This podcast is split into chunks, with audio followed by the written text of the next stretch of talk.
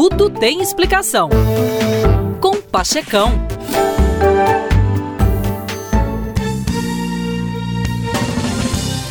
Coisas que as pessoas aprendem tarde demais na vida.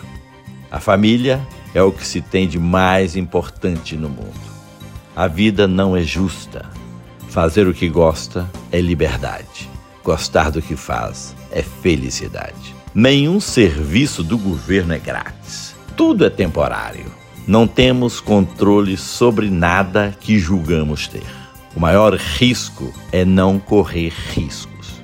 E quando o jogo acaba, o peão e o rei vão para a mesma caixa. Fale devagar.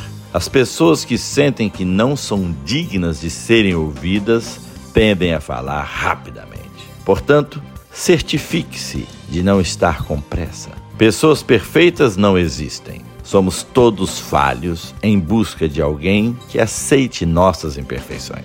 Convém evitar três acidentes geométricos na vida: círculos viciosos, triângulos amorosos e bestas quadradas. Abacaxize-se. Tem uma casca grossa para resistir às tribulações da vida, mas sem perder a doçura por dentro. Ah, e não se esqueça de usar uma coroa. Eu acho que todos nós estamos sozinhos.